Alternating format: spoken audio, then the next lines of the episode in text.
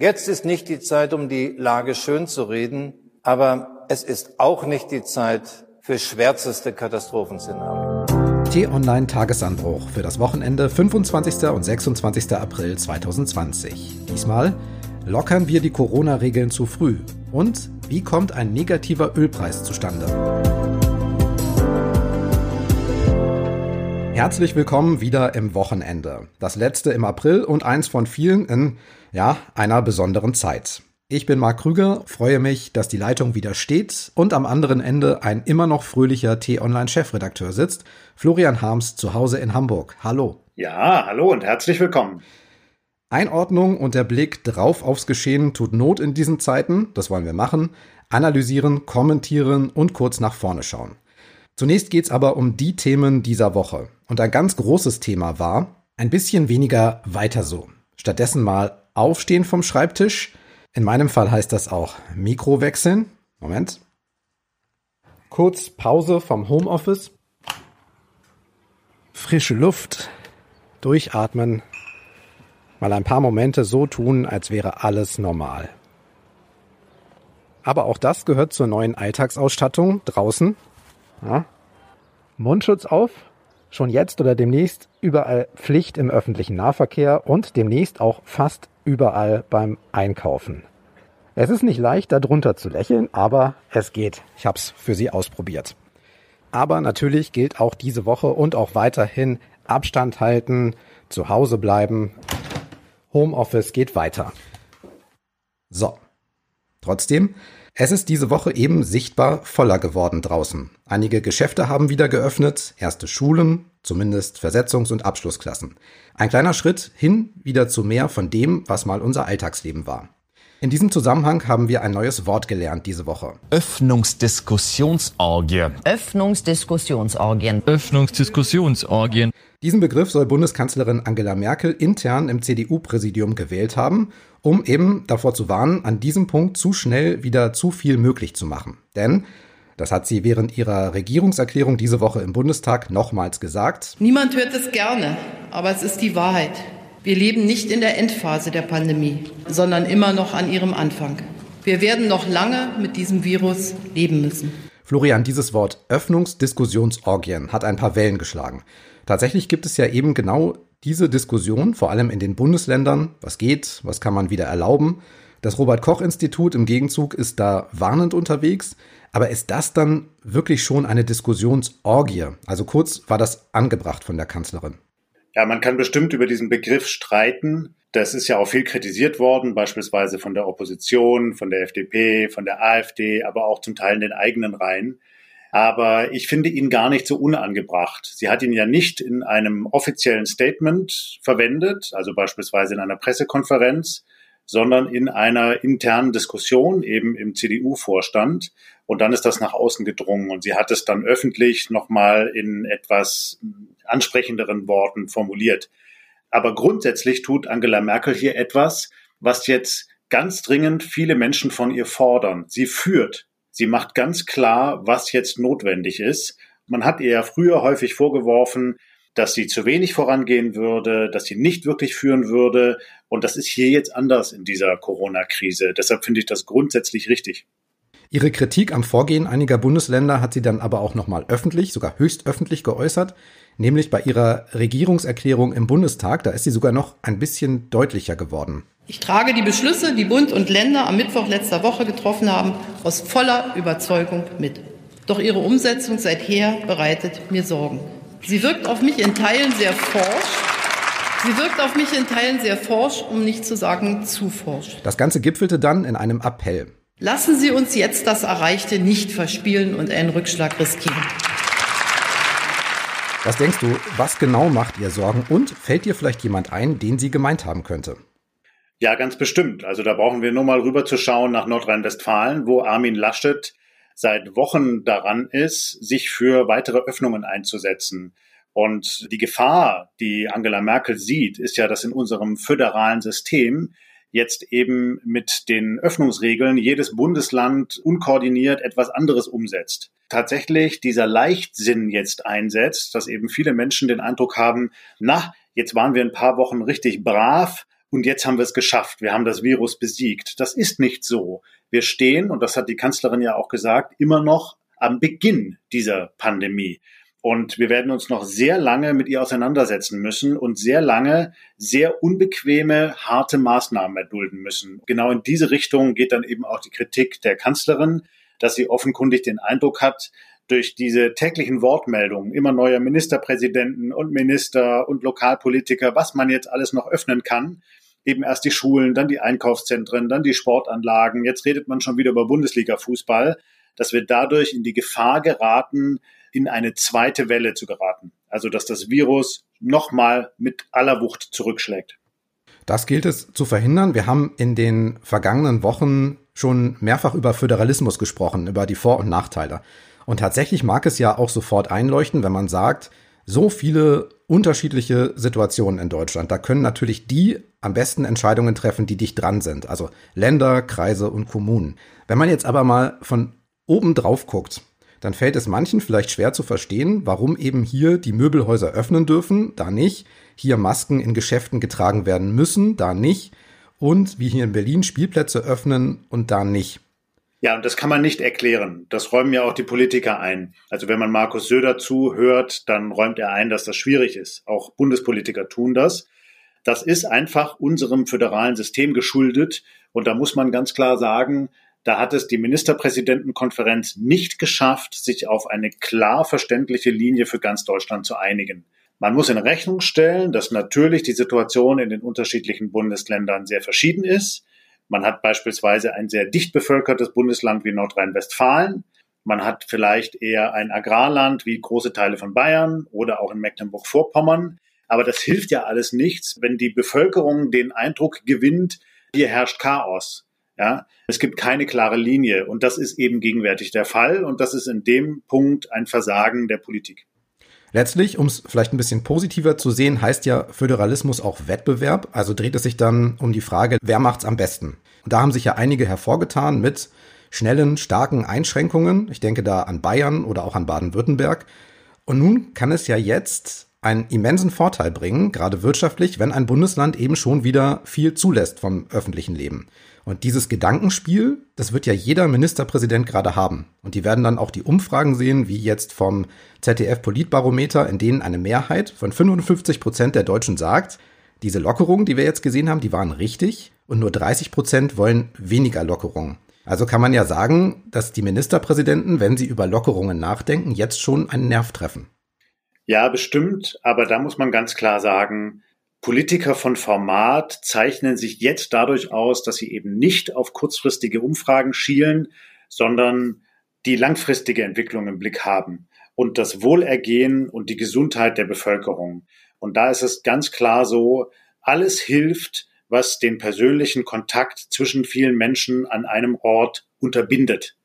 Da muss man eben sagen, wenn man mal nach Bayern schaut, da macht das der Markus Söder schon ziemlich vorbildlich. Na klar, sein Bundesland ist besonders stark betroffen. Er hat viele Todesfälle, viele infizierten Fälle, aber er hat eben sofort auch sich darauf eingestellt und damit auch einen Trend in Deutschland geprägt. Über eine Sache würde ich gerne noch mit dir sprechen. Die Kanzlerin hat nämlich in ihrer Regierungserklärung am Donnerstag ein paar Sätze gesagt, von denen ich eigentlich nicht möchte, dass sie untergehen. Nämlich? Kaum eine Entscheidung ist mir in meiner Amtszeit als Bundeskanzlerin so schwer gefallen wie die Einschränkungen der persönlichen Freiheitsrechte. Und beachtlich? Diese Pandemie ist eine demokratische Zumutung. Denn sie schränkt genau das ein, was unsere existenziellen Rechte und Bedürfnisse sind. Die der Erwachsenen genauso wie die der Kinder. Eine solche Situation ist nur akzeptabel und erträglich, wenn die Gründe für die Einschränkungen transparent und nachvollziehbar sind, wenn Kritik und Widerspruch nicht nur erlaubt, sondern eingefordert und angehört werden, wechselseitig. Ich finde, es ist wichtig, das in diesen Zeiten von der Regierungschefin auch nochmal zu hören. Wie geht's dir damit? Mir geht es ganz genauso und das ist ein Satz, der in die Geschichtsbücher eingehen kann. Möglicherweise genauso wie damals Ihr Satz bei der Flüchtlingskrise. Wir haben so vieles geschafft, wir schaffen das. Der häufig missverstanden worden ist. Dieser Satz hier, deshalb hat sie ihn dann hinterher auch nochmal interpretiert, ist natürlich auch in unterschiedliche Richtungen deutbar, aber sie hat sehr klar gemacht, was sie damit meint, dass ihr natürlich bewusst ist, was der Bevölkerung gerade zugemutet wird durch diesen Ausnahmezustand, durch diese globale Seuche. Das ist für uns, für unser freiheitliches, demokratisches Leben in Deutschland eine kolossale Zumutung und das ist kein Zustand, der zur Normalität werden darf. Wir müssen da irgendwann wieder rauskommen. Aber das geht eben erst dann, wenn wir schlagkräftige Waffen gegen dieses Virus haben. Wird das eigentlich deutlich genug? Also wir hören ja immer wieder und haben auch letzte Woche nochmal drüber gesprochen, dass Politiker sagen, das wird uns noch lange beschäftigen. Wir werden noch lange mit dieser Pandemie zu tun haben. Aber wird auch deutlich, wie lange, wenn wir jetzt sagen, wir müssen warten, bis wir einen Impfstoff haben, bis es wirksame Medikamente gibt oder bis genug Leute, das gehört auch zur Wahrheit, infiziert waren und wieder genesen sind. Erst dann kann es doch eine Rückkehr zur Normalität geben. Wird es deutlich genug? Ich glaube nicht. Ich habe schon den Eindruck, dass viele Menschen noch der Illusion unterliegen, wir könnten jetzt bald weitermachen wie bisher. Man sieht das beispielsweise an der Diskussion über den Sommerurlaub. Die wenigsten wollen da schon akzeptieren, dass da eben keine Fernreisen möglich sind. Das wird aber so kommen. Und wir werden auch hier im Herbst noch mit diesem Virus leben und auch hier uns in diesem Podcast weiter über diese Ausnahmesituation unterhalten. An vielen Unternehmungen sieht man jetzt, da sind dann eben die Chefs doch schon weiter. Ne? Also die wenigsten gehen davon aus, dass man jetzt schnell schon wieder in den normalen Arbeitsbetrieb zurückkehren kann. Wir können ja einfach mal schauen, wie das mit dem Impfstoff ist. Da sieht das gegenwärtig so aus, dass wir frühestens im Herbst einen Impfstoff haben, der dann nochmal systematischer in breiterem Rahmen getestet werden kann. Ja, also nicht nur die vorklinischen Tests. Und dann wird es sicherlich nochmal vier bis sechs Monate dauern, bis der möglicherweise auf den Markt kommt. Sprich, da sind wir von jetzt an gerechnet mal gleich wiederum ein Jahr weiter. Und dann muss der noch weltweit verbreitet werden. Es muss eine, eine systematische Impfung von Bevölkerungen anlaufen, die Produktion des Impfstoffs vorher natürlich. Das heißt, das dauert alles sehr lange Zeit. Und so lange werden wir mit dieser besonderen Situation konfrontiert sein. Denn, das ist ja sehr klar geworden, nicht nur durch die Wissenschaftler, sondern auch durch die Bundesregierung, dieser Irrglaube, dass man auf eine Herdenimmunität setzen kann, also einfach wartet, bis genug Menschen in Deutschland infiziert sind, der ist kolossal gefährlich und der wird nicht funktionieren, weil dabei eben viel zu viele Menschen sterben würden. Weitere Top-Themen sind gerade Wirtschaft und Geld, um die man sich kümmern muss. In unserem täglichen Podcast Tonspur Wissen hatten wir diese Woche Professor Gabriel Felbermeier vom Institut für Weltwirtschaft in Kiel, einen der Top-Ökonomen in Deutschland, der gesagt hat, wir werden über kurz oder lang über Steuererhöhungen nachdenken müssen. Das ist äh, nicht anders möglich. Und du warst diese Woche da zusammen mit unserem Politikkollegen Johannes Bebermeier an der richtigen Stelle. Ihr habt nämlich Finanzminister Olaf Scholz interviewt. Sind Steuererhöhungen für ihn schon ein Thema? Nein, gegenwärtig noch nicht, aber ganz abgeneigt ist er da natürlich auch nicht. Im Moment ist er in einem Modus, dass er versucht, das Maximale herauszuholen aus dem deutschen Haushalt mit der Verschuldung, die man jetzt auch eingeht. Die Politik, eben auch gesteuert durch den Finanzminister, ist noch, vielleicht können wir es mal lapidar sagen, in einer Art Füllhornmodus. Also man geht jetzt über jede Branche und über jede Bevölkerungsgruppe und schaut, wie geht es denen? Und dann schüttet man da ganz viel Geld rein. Das haben wir jetzt vergangene Woche gesehen, zum Beispiel bei den Gastwirten, die einen reduzierten Mehrwertsteuersatz bekommen. Wir haben es aber auch in vielen anderen Branchen gesehen, auch jetzt nochmal an der Diskussion über das Kurzarbeitergeld, das ausgestockt wird, etc. Das heißt, dieser Zustand ist noch so, der Staat tut alles und Deutschland steht damit weltweit sicherlich auch mit am besten da von allen Staaten. Das muss man sich ja auch immer mal wieder klar machen. Wir haben eben diese Möglichkeiten, dass unser Staat wirklich großflächig helfen kann, indem er Geld ausschüttet. Das haben andere Länder nicht in dem Maße, diese Möglichkeit. Aber lange wird dieser Zustand nicht mehr anhalten können. Irgendwann wird man sich die Frage stellen, wie können wir das eigentlich dauerhaft finanzieren? Und klar, dann wird man auch über Steuererhöhungen reden. Weiteres Geld kommt ja ab Juni von der Europäischen Union. Da haben sich die 27 Staats- und Regierungschefs diese Woche auf Kredite und Hilfen eben für Kurzarbeiter, für Unternehmen und auch für Staaten verständigt. Höhe 540 Milliarden Euro. Und natürlich muss auch das am Ende bezahlt werden. Deutschland hat gesagt, ebenfalls diese Woche, dass es einen höheren Anteil am EU-Haushalt übernehmen wird. Wie hoch genau, unklar. Und plötzlich sind da halt wieder diese riesigen Summen, mit denen hantiert wird. Das kennen wir noch aus der Wirtschafts- und Finanzkrise. Und Unionsfraktionschef Ralf Brinkhaus hat diese Woche schon gesagt, es mache ihm langsam Angst, wie viel Geld für die Krisenbewältigung ausgegeben werde. Wie stehst du zu diesen Summen, die da gerade im Spiel sind? Ja, die sind enorm. Die sind so groß, dass man sich das ja kaum vergegenwärtigen kann, wie viel Geld das alles ist. Und das kommt ja nicht aus dem Himmel, sondern das muss erwirtschaftet werden. Und zwar durch unsere Arbeitskraft. Deshalb ist es ja auch so wichtig, dass wir bei allen Sorgen um die Gesundheit eben schauen, wo man wieder anfangen kann, die Wirtschaft zu beleben.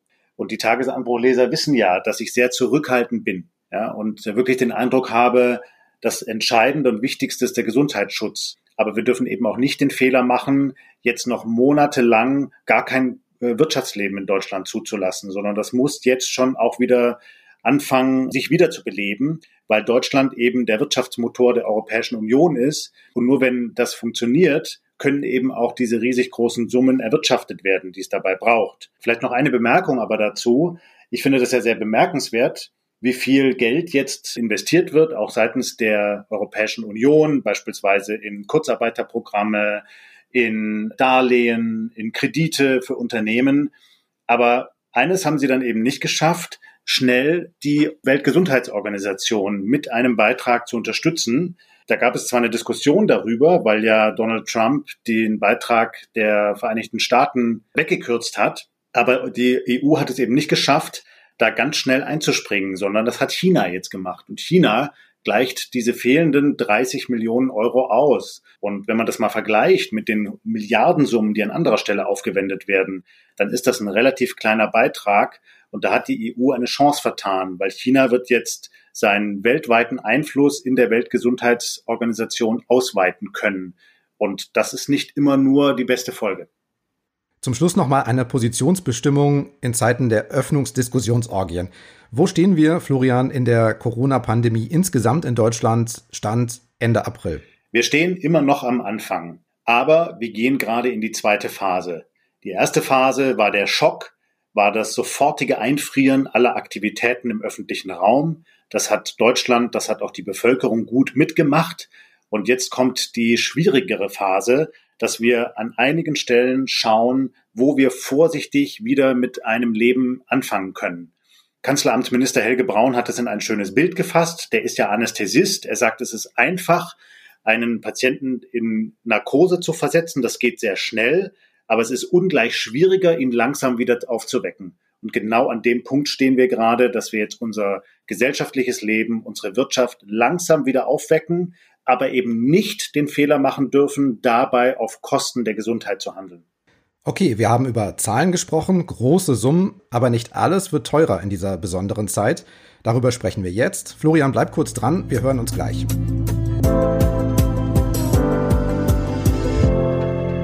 Denn ein anderes Thema hat für Verblüffung gesorgt in dieser Woche, nämlich der Ölpreis. Da ist Historisches passiert. Darüber spreche ich auch mit einem Florian, da müssen Sie sich nicht umgewöhnen, aber mit Florian Schmidt. Er leitet bei t-online.de die Wirtschaftsredaktion und wir sind jetzt zusammengeschaltet. Hallo Florian. Hallo Marc, grüße dich. Florian, wir kennen Meldungen, dass der Ölpreis steigt, auch deutlich steigt, ganz anders am Montag.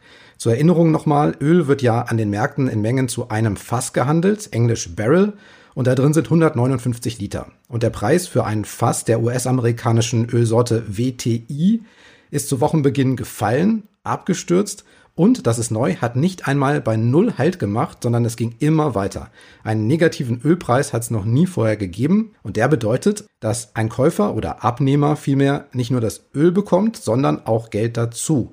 Und es gab einen Zeitpunkt, da lag dieser Wert bei fast 38 Dollar, die ein Abnehmer dann zum Öl dazu bekäme. Das musst du erklären, Florian. Wie kam sowas zustande? Ja, du hast das Richtige schon gesagt. Es war eine historische Entwicklung. Also einen negativen Preis gab es nie. Wir kennen negative Zinsen bisweilen von Staatsanleihen, aber einen negativen Preis für ein wirkliches Gut, etwas, was man anfassen kann, was man in seinen Öltank gießen kann. Das gab es in der Form am Rohölmarkt noch nicht. Und was da passiert ist, sind zweierlei Dinge. Beides hat mit der Corona-Krise zu tun. Wir haben ja eine riesengroße Lücke gehabt zwischen Angebot und Nachfrage. Im konkreten Fall ging es darum, dass die Terminkontraktpreise stark gefallen sind. Hintergrund ist, dass Ölspekulanten mit solchen, tja, fast schon Lieferverträgen kann man es am ehesten wahrscheinlich nennen, handeln und die Lieferverträge für Öl im Mai sind zum Stichtag, wo diese Verträge dann fällig werden. Das war der Dienstag, also von uns aus gesehen der Dienstag. Und das hieß, weil gerade kaum Abnehmer für Öl da sind. Die Produktion steht weltweit still wegen der Corona-Krise. Es wird weniger geflogen, das heißt weniger Kerosin gebraucht für die Flugzeuge, weniger Auto gefahren, weil die Leute weniger reisen wegen verschiedener Lockdown-Maßnahmen auf der Welt. Gab es nicht genug Abnehmer für diese Verträge, die die Spekulanten zu diesem Zeitpunkt dann verkaufen wollten. Man spricht da in der Fachsprache auch von einem sogenannten Käuferstreik.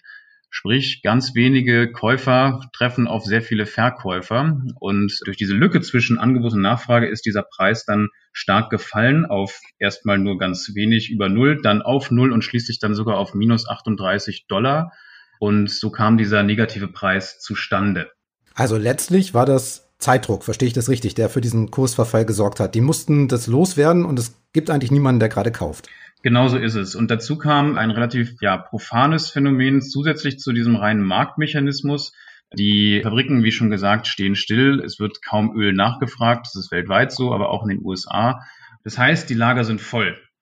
Was ist denn danach passiert? Haben da jetzt massenhaft Leute, sag ich mal, Öllaster gemietet und machen sich schon mal auf den Weg zum Abholen? Ja, das hat man bisweilen tatsächlich gesehen. Also es gab große, fast schon Staus an der Küste von Amerika an verschiedenen Stellen, wo die Schiffe, also Öltanker quasi vorgefahren sind, um das Öl dann abzunehmen, weil eben die Lager voll sind und weil die Produktionsstätten, also das, in Amerika geschieht das häufig über Fracking, sprich mit Schiefergas wird Öl aus der Erde rausgepresst, so schnell die Produktion dann gar nicht runterfahren konnten damit das Öl überhaupt irgendwo gelagert werden kann, fuhren dann bisweilen dann tatsächlich Öltanker an der Küste vor, die das Öl aufnehmen konnten. Und jetzt ist eben die entscheidende Frage, ob es sich in den nächsten Wochen wieder etwas erholt, ob die Ölnachfrage dann doch wieder steigt. Wenn das so ist, dann wird auch der Preis sich wieder stabilisieren. Er ist jetzt schon wieder über Null gestiegen, sprich wir liegen jetzt, glaube ich, bei so 17 Dollar. Das schwankt ja auch immer so ein bisschen für WTI-Öl. Und dann wird sich jetzt zeigen, ob es genügend Abnehmer gibt, damit die Lager auch wieder leerer werden, damit überhaupt noch Platz ist. Und wenn das nicht der Fall sein sollte, wenn also die Lager weiterhin voll bleiben, kann sich diese Situation natürlich auch zum nächsten Monat bei den nächsten Monatskontrakten für Juno wiederholen. In Europa ist ja nicht WTI, diese sogenannte Referenzsorte Öl, sondern Brent, das in der Nordsee gewonnen wird. Was ist da mit dem Preis los? Fällt der auch momentan? Ja, der fällt tatsächlich auch. Das ist ganz richtig, was du gesagt hast. Einerseits sind die Märkte, die Sorten quasi so ein bisschen geografisch getrennt. Während WTI in Amerika eine große Rolle spielt, ist es bei uns eben das Nordseeöl. Aber auch hier gilt, die Märkte hängen da natürlich zusammen und wenn in Amerika die Preise für Öl stark fallen, hat das immer auch eine Auswirkung auf den Brennpreis. Also hier ist es ebenfalls runtergegangen und das sehen wir auch jetzt noch, dass es halt äh, deutlich fällt. Es kann natürlich sogar so weit gehen, dass wenn die USA weiterhin ja die Lager so voll haben, dass der Preis wieder unter äh, Null fällt oder gar dauerhaft, dass es dann natürlich billiger sein kann, Öl aus den USA zu importieren, quasi rüberzuschiffen und dann hier zu verarbeiten. Das ist eine theoretische Überlegung, allerdings in der Praxis heißt das eben, dass dadurch auch der Brennpreis fallen könnte, weil man dann eben sagt, gut, dann muss jetzt eben auch in Deutschland oder in Europa Barrelöl dann entsprechend billiger werden, auf sich dem Niveau von amerikanischen WTI-Öl annähern. Also mir begegnet der Ölpreis ja meistens indirekt, nämlich an der Tankstelle. Und da gab es eine Zeit, da hatte ich jetzt das Gefühl, egal was passiert auf der Welt, ob Kriege beginnen oder aufhören, ob Lager voll sind oder leer sind, ob Politik gut oder schlecht ist, der Ölpreis steigt immer. Ne? Da hat man dann auch mal so 1,70 Euro für den Liter Super bezahlt. Jetzt sind das Spritpreise so um 1,10 Euro für Super. Was macht das jetzt mit dem Spritpreis? Wird das in der Folge eher noch günstiger an der Tankstelle? Ja, davon können wir, denke ich, ausgehen. Tatsächlich ist es auch immer natürlich nur so ein Gefühl der Autofahrer, dass die Spritpreise tendenziell immer steigen. Das merkt man, weil man sich dann ärgert. Wenn wir uns allerdings den Vergleich zum Jahresanfang anschauen, liegt der, ja, der durchschnittliche Preis gerade so bei 1,16 Euro. Manchmal auch, wenn du Glück hast, so wie bei dir dann vielleicht 1,10 Euro pro Liter E10. Allerdings zum Jahresanfang waren das noch 1,40 Euro. Das heißt, wir sind jetzt so 17 Prozent drunter. Da siehst du dann eben wohl, dass die Preise dann da auch fallen, auch gerade seit Anfang des Jahres. Das kann auch tendenziell so weitergehen. Was wir nicht erleben werden, und die Hoffnung, glaube ich, äh, müssen wir uns alle nehmen, dass wir tatsächlich am Ende bei Preisen knapp über null Cent sind oder gar noch irgendwie drauf was gezahlt bekommen, Gutschein bekommen fürs Tanken und dann beim nächsten Mal quasi umsonst dann tanken. So wird es nicht sein, denn der Spritpreis setzt sich zu einem Großteil natürlich aus Steuern zusammen. Das sind bei Diesel 47 Cent pro Liter, die Mineralölsteuer oder jetzt Energiesteuer genannt, immer draufkommen und beim E10 sind es 65 Cent. Das heißt, der Preis wird niemals auf Null fallen können. Aber wir können davon ausgehen, dass in der Folge eines niedrigeren Ölpreises natürlich auch die Spritpreise weiter fallen. Und wenn ich jetzt zu Hause mit Öl heize und so einen riesigen Tank im Keller habe, wäre das jetzt eine gute Zeit, den für den Winter zu füllen oder lieber noch warten? Ja, absolut. Das wäre natürlich ein guter Zeitpunkt, jetzt einen Tanker voll zu machen, wenn er nicht ohnehin schon voll ist. Denn tatsächlich haben viele Leute auch jetzt ja schon Öl nachgetankt. Man kann aber auch noch ein bisschen warten. Also wenn wir jetzt eben beobachten, dass es gerade so die Tendenz gibt, weiter zum Fallen, dann wird das wahrscheinlich auch noch eine Zeit lang jetzt so weitergehen. Denn von heute auf morgen werden die Fabriken jetzt ja nicht überall wieder anfangen. Wenn man jetzt wiederum zurückschaut, auch da nochmal die Parallele zieht, zum Jahresanfang haben ungefähr 100 Liter Heizöl damals 68 Euro gekostet, jetzt sind es 49 und bei einem durchschnittlichen Haushalt oder bei einem durchschnittlichen Einfamilienhaus, der so vielleicht 3000 Liter fasst bei einer Ölheizung, dann ist das natürlich schon ein Unterschied von fast 600 Euro. Auch da merkt man es und auch da kann es noch weiter runtergehen, klar. Das also aus der Abteilung Service. Und jetzt mal draufgeblickt. Was macht denn dieser niedrige Ölpreis mit der Weltwirtschaft? Schadet das immens oder hat das auch gute Seiten? Kommt immer so ein bisschen darauf an, wie man das betrachtet. In normalen Zeiten hat ein niedriger Ölpreis tendenziell stimulierende Wirkungen auf die Weltwirtschaft, denn dadurch wird Produktion von vielen Gütern, der Transport von Gütern und Waren günstiger. Gleichzeitig gibt es allerdings auch jetzt die Befürchtung schon, dass eben ein niedriger Ölpreis und ein weiter fallender Ölpreis sogar zu einer Deflation führen kann, auch bei verschiedenen anderen Waren und Gütern. Das bedeutet, dass man für sein Geld künftig immer mehr bekommt, weil die Waren quasi grundsätzlich alle billiger werden. Und das wiederum heißt, dass bisweilen die Leute eher noch warten, mit Konsumausgaben warten, weil es in Zukunft ja noch billiger werden könnte und man so in so eine Abwärtsspirale reinkommt, dass damit dann auch die Wirtschaft zum Erliegen kommen kann.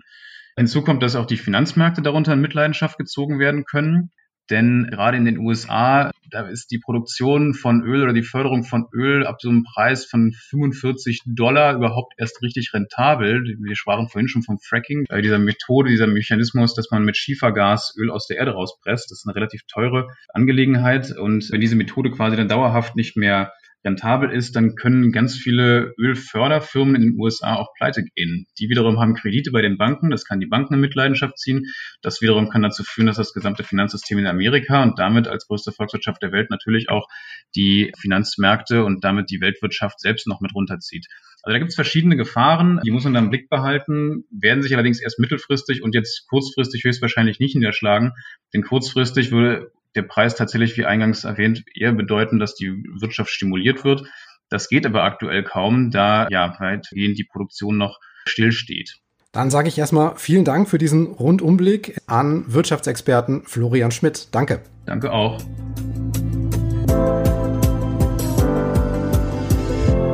Blick voraus und damit zurück zu Florian Harms und der Frage, was gibt's in den nächsten Tagen für spannende Themen und Termine? Zu Beginn der Woche, Montag und Dienstag, gibt es in Petersberg den Klimadialog. Da werden nicht nur Bundesumweltministerin Svenja Schulze und viele Klimaaktivisten auftreten, sondern auch die Bundeskanzlerin und der UN-Generalsekretär Guterres. Boris Johnson will sich zuschalten. Alles natürlich äh, per Videokonferenz. Und man will überlegen, wie man mit dem globalen Klimaschutz weitermachen kann. Wir haben am Freitag, den 1. Mai, traditionell Tag der Arbeit, aber auch Tag von Protesten. Da müssen wir mal sehen, ob alle Menschen sich wirklich an die Kontaktsperreregeln halten. Und dann beginnt natürlich schon das ganze Prozedere rund um das Gedenken an das Ende des Zweiten Weltkriegs vor 75 Jahren. Das ist ja am 8. Mai gewesen, aber wir werden auch schon im Vorfeld beginnen, darüber zu berichten. Und wir haben insbesondere mit unserem Zeitgeschichte-Redakteur Marc von Lübcke mehrere sehr berührende Interviews geführt. Also unter anderem mit einer Auschwitz-Überlebenden, mit der habe ich auch gesprochen, aber auch mit Historikern. Also da wird unsere Leserinnen und Leser einiges Spannendes erwarten auf T-Online. podcasts.tonline.de ist unsere E-Mail-Adresse. Da freuen wir uns über Post von Ihnen. Wenn Sie gerne zuhören, sagen Sie es weiter oder verschicken Sie den Link t-online.de-podcasts. Da finden Sie den Tagesanbruch, der jeden Morgen um 6 Uhr rauskommt zum Start in den Tag, aber zum Beispiel auch unseren Wissenspodcast zu Corona-Themen Tonspur Wissen. Über Bewertungen freuen wir uns auch, zum Beispiel bei Apple Podcasts oder Amazon. Fünf Sterne drücken dort maximale Freude aus. Ansonsten freuen wir uns, wenn Sie wieder einschalten, den Tagesanbruch bei Spotify oder Apple oder in jeder Podcast-App abonnieren. Das war's für heute. Bleiben Sie gesund, gern auch fröhlich. Danke für Ihre Zeit. Tschüss und bis zum nächsten Mal. Tschüss, bleiben Sie gesund und uns gewogen.